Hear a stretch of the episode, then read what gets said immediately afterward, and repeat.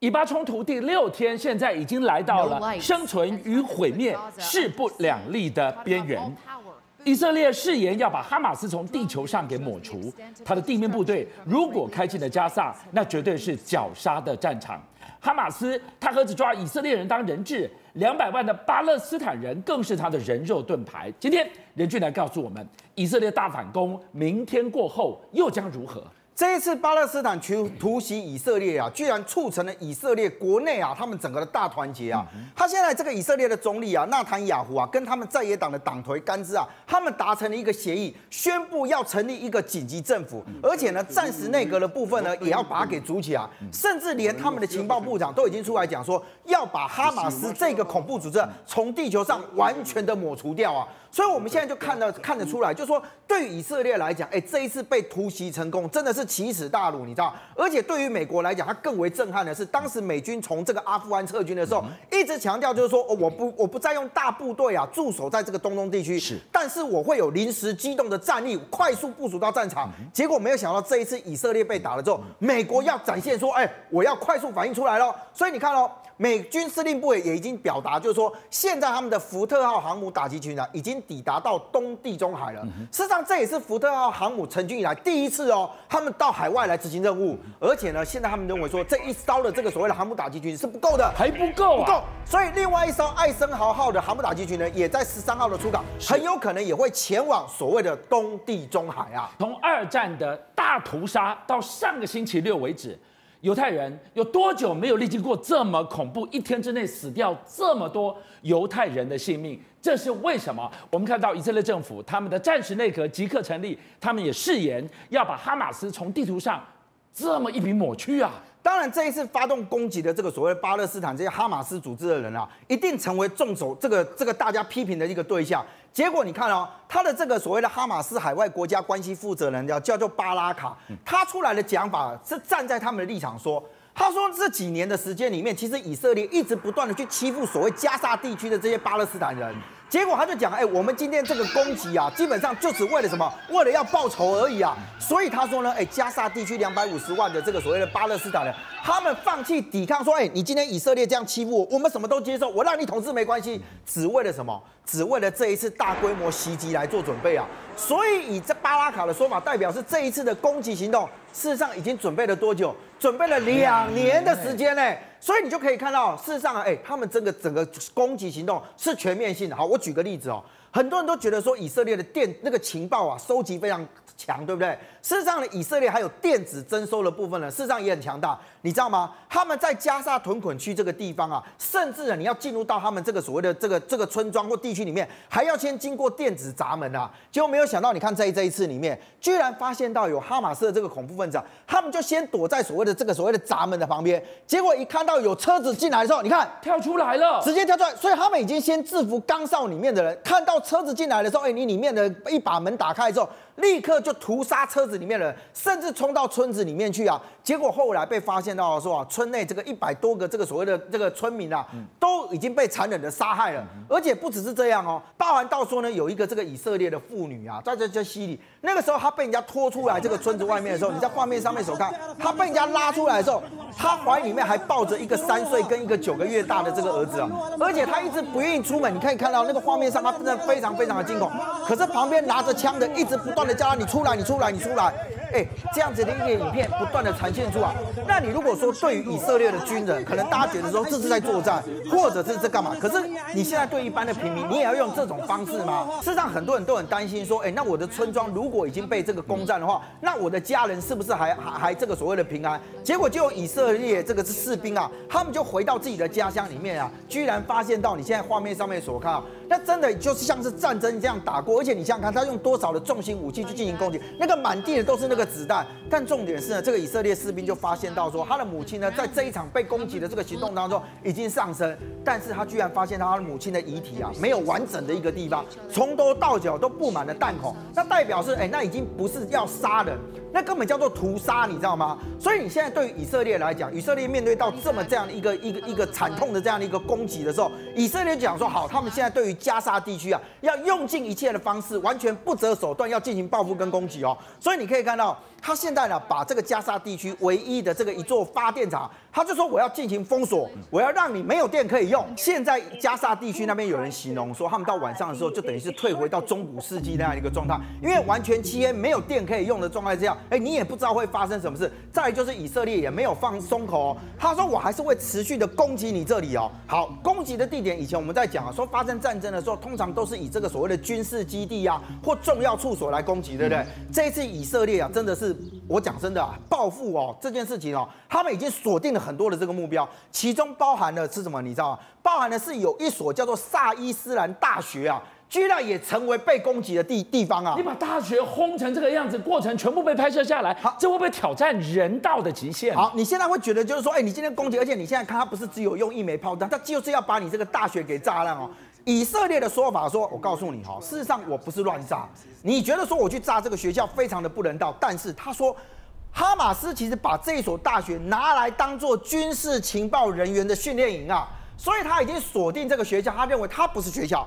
他是你的军事用地哦，甚至他讲说呢，你这个所谓哈马斯，你的重要将领，你的这个重要的领导人啊，你就是这所大学毕业的，所以这里面呢，就是你们这样的一个根据地。可是我也必须讲啊，对于很多人来讲，以前战争大家觉得说可能是军或者政府之间的这样的一个作战，是现在已经扩张到所谓的一般的平民百姓，连这种所谓的普通建筑物都开始受到攻击的时候，接下来战场战场的状况会有多惨烈？很多人都觉得非常非常的担忧。好，大家一定会想问，如果明天过后，以色列真的地面部队就开始发动攻势，开进了加萨，那会多恐怖？现在在我们视讯的现场是资深的战地记者梁东平，梁大哥，梁大哥你好，你可以跟我们讲一下以色列大反攻，大家都说一旦启动了地面部队，那将是天大地大的灾难，为什么？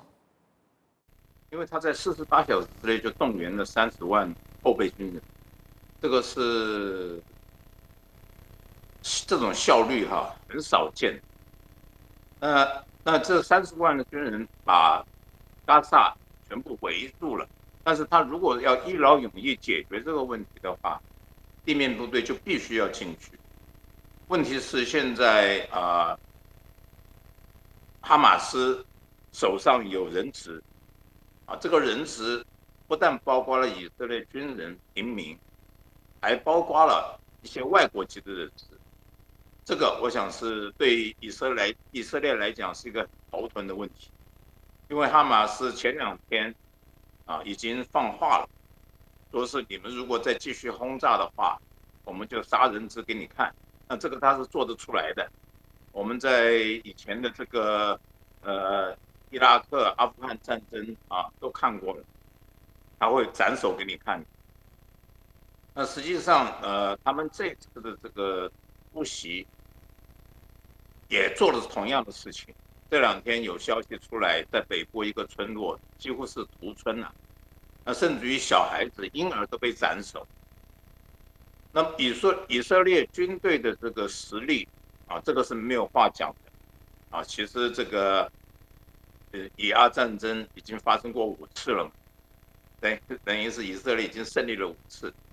那现在发生了这个。加沙走廊，它其实是一个很小的区域，只有三百六十五平方公里。那以色列要扫平这个地方是很容易的，问题就在于就是说，你如果是大规模，像现在大规模的这个空袭，已经造成很多平民的伤亡。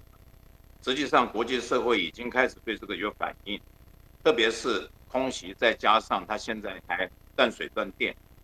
这个是违反人道的，啊，这个也不符合国际法的。那以色列这个空袭，啊，他虽然讲说他空袭的是军事目标，但是显然有很多平民这 involve 呃牵涉在里面，平民的伤亡很多，不在少数。你看那个场面你就知道，啊，那个很多地方都变成废墟了。呃，这个东西是以色列他必须要考虑的。我刚刚讲过，第一个，哈马斯这次的行动，它是有经过详细的计划，很周密的计划。那里面很重要的一环，就是抓人质。他抓了人质要干什么？就是要要要要来要挟你嘛，啊，那你才再再从另外一个角度来讲，哈马斯等于是把整个加萨走廊的老百姓都当做盾牌，当做人质。啊，这个是以色列会有投鼠忌器的考虑。好，东明大哥，现在还有另外一个问题，我们注意到了，英美的航母已经强势压境，都靠泊在整个地中海的这个地方，所以大家就在想说，会不会进一步两边如果擦枪走火，第三次大战会引爆吗？而远在这一端的台海，我们该关注、该注意哪一些细节呢？那台湾可以在这里面得到什么教训呢？啊，因为。这是一个不对称的作战，特别是假如假定啊，以色列攻进加沙走廊之后，啊，我们可以看到，我刚才讲过，啊，这个啊啊，哈马斯为什么这么有把握敢去去碰这个狮子？难道他是有另外的准备了吗？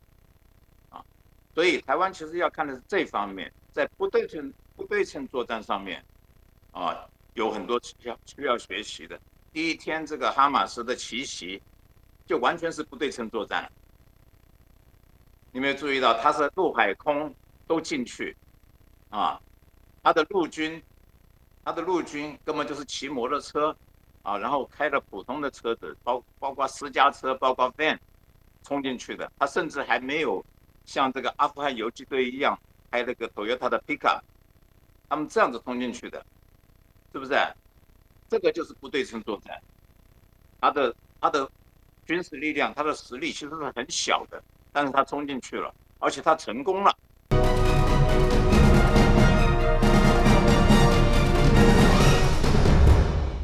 今天以巴冲突第六天演变到这个地方，越来越觉得火怎么已经烧到我们脚边的感觉？为什么？能源危机。我们看到了，在以色列。他紧急宣布停止开采天然气田，结果立刻应声大涨，天然气的期货就暴涨了两成。这意味着什么？能源越来越紧绷。今天宇轩来告诉我们，我们一直都在讲高通膨，我们一直都在讲缺工，甚至在台湾已经出现了欠钱欠钱不给，我做一个月薪水，我给你做白工。现在又整个能源危机造顶的情况之下，我们怎么寄望？今天主计处，我们怎么寄望政府告诉我们 Q 四经济能够反转呢？是俊相哥，因为现在整个全世界的乌俄战争已经对大家掀起了非常严重通膨阴影了。结果现在在发生这个以巴的战争，大家自然而然会非常担心。那你说以巴的冲突到底对于台湾的经济状况会不会有影响？主计长朱泽敏说什么？说哎不会啦，其实因为他们跟乌克兰不一样。乌克兰呢是产这个国际粮食啊，这种正常的大国。那呢，俄罗斯呢则是天然气，但以巴之间呢并没有涉及到原油的问题哦，所以他说叫大家对于油价不要担心。但事实上，以色列有没有能源相关的东西？当然有，因为近几年呢，各位各位报告，以色列早就已经从能源的进口国转为出口国喽。是，关键就是在于说，在这个塔马这个海上天然气的地方。它产出了大量的天然气，而现在由于它距离战区非常的靠近，所以以色列已经宣布说，在九号的时候把这些天然气呢都迅速的将它关闭，就是害怕受到战火的波及。与此同时，也造成了国际的期货大涨，大涨到多少幅度？高达两成的幅度。是，就知道有没有影响？当然会有影响，而油价也连带因此受到了波及。好，我们看到了这个是。已经是板上钉钉的事情，但是一个刚刚出炉的数字给大家看到，大家以为很欢喜，认真看进去，不要高兴太早啊！这个就是我们的出口的数据，终于终结连黑黑黑十二黑 stop 的。这就像跟，我们从连九黑、连十黑、连十一黑讲到现在，连十二黑终于终结了。为什么？因为只有在九月份的时候，出口高达百分之三百八十八点一亿美元。你会说，宇轩三百八十八这样算很高吗？过去确实啊，哦，原本预估说好的状况应该是要到四百亿，但至少。终于有年增百分之三点四，但对比说台湾前九个月，我们还是要累计加总起来啊，跌幅高了十三点八。人家说，哎，不对啊，你台湾怎么输南韩、新加坡也输、日本也输、中国也输？不是说我们是亚洲四小龙之首吗？蔡总跟我们讲的，他跟各位报告，他说：“哦，是因为我们台湾过去三年在疫情期间做得非常好，基期非常高，过去成长呢高达百分之四十六，所以呢才会导致说现在的跌幅比别人还大。但回过到我们讲疫情之间受到最大的利益的是谁？”不会就是所谓的航运股嘛？哦，那个年终奖金连续两年领到大家口水流不完。对，他做两年可以抵我们十年嘛？那时候赚翻天了。但是航运现在可没那么乐观了。是长隆海运的这个总经理谢惠全跑出来讲说，现在因为高通膨、高利率影响，明年的货柜失衡。我跟各位报告，他们呢最新一季的财报萎缩带多少？百分之五十，等于是什么？腰斩。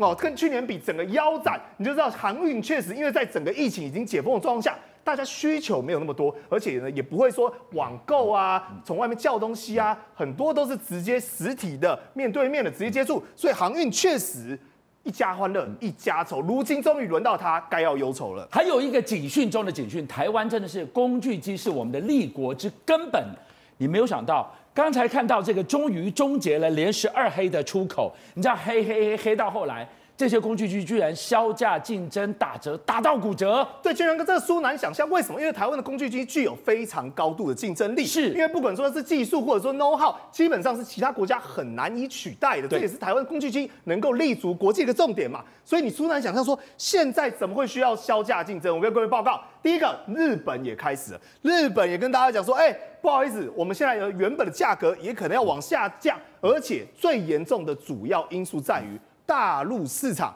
大陆的工厂大量的倾销，是导致整个市场机制被破坏嘛？因为他对你也知道，现在的大陆整个经济在处于萎缩当中，所以对他们来讲，能够清库存，我当然跳楼大拍卖。而台湾在这样的冲击之下，有没有降价？我刚刚报道，比如说你像上影啊，像成泰这样一家公司，叫做变相降价，就是说我的牌价维持一样，但比如说你我买二送一啊，我多送你一些配套组合措施啊，又用这种半买半相送的方式，明面上。价格没有动，但骨子里事实上已经受到冲击。老板钱越赚越少，荷包越来越扁。再来就是这些被聘的、领薪水的，我们每一个人，你来看看，刀子已经挥过来了。对，俊亮哥，我们放眼国际，也要回到国内，关心一下市井小民的生活到底如何。大家知道外送员非常辛苦，但现在传出说，过去每一单大概一单七十块，你知道现在一张就赚多少钱吗？四十块。甚至是两单加起来六十四块，什么意思？这样个等于是他花过去两倍的时间，还赚不到过去一倍时间的钱，所以外送员当然不满啊，通通集结的上立法院前去抗议，因为呼吁说，哎，希望政府能够介入管一管，至少确保我们的劳动权利受到保障，否则你一单四十块，你一天了不起跑个二十五单、四十单，那又能赚多少钱？薪水不好，但加班费总要给吧？没有。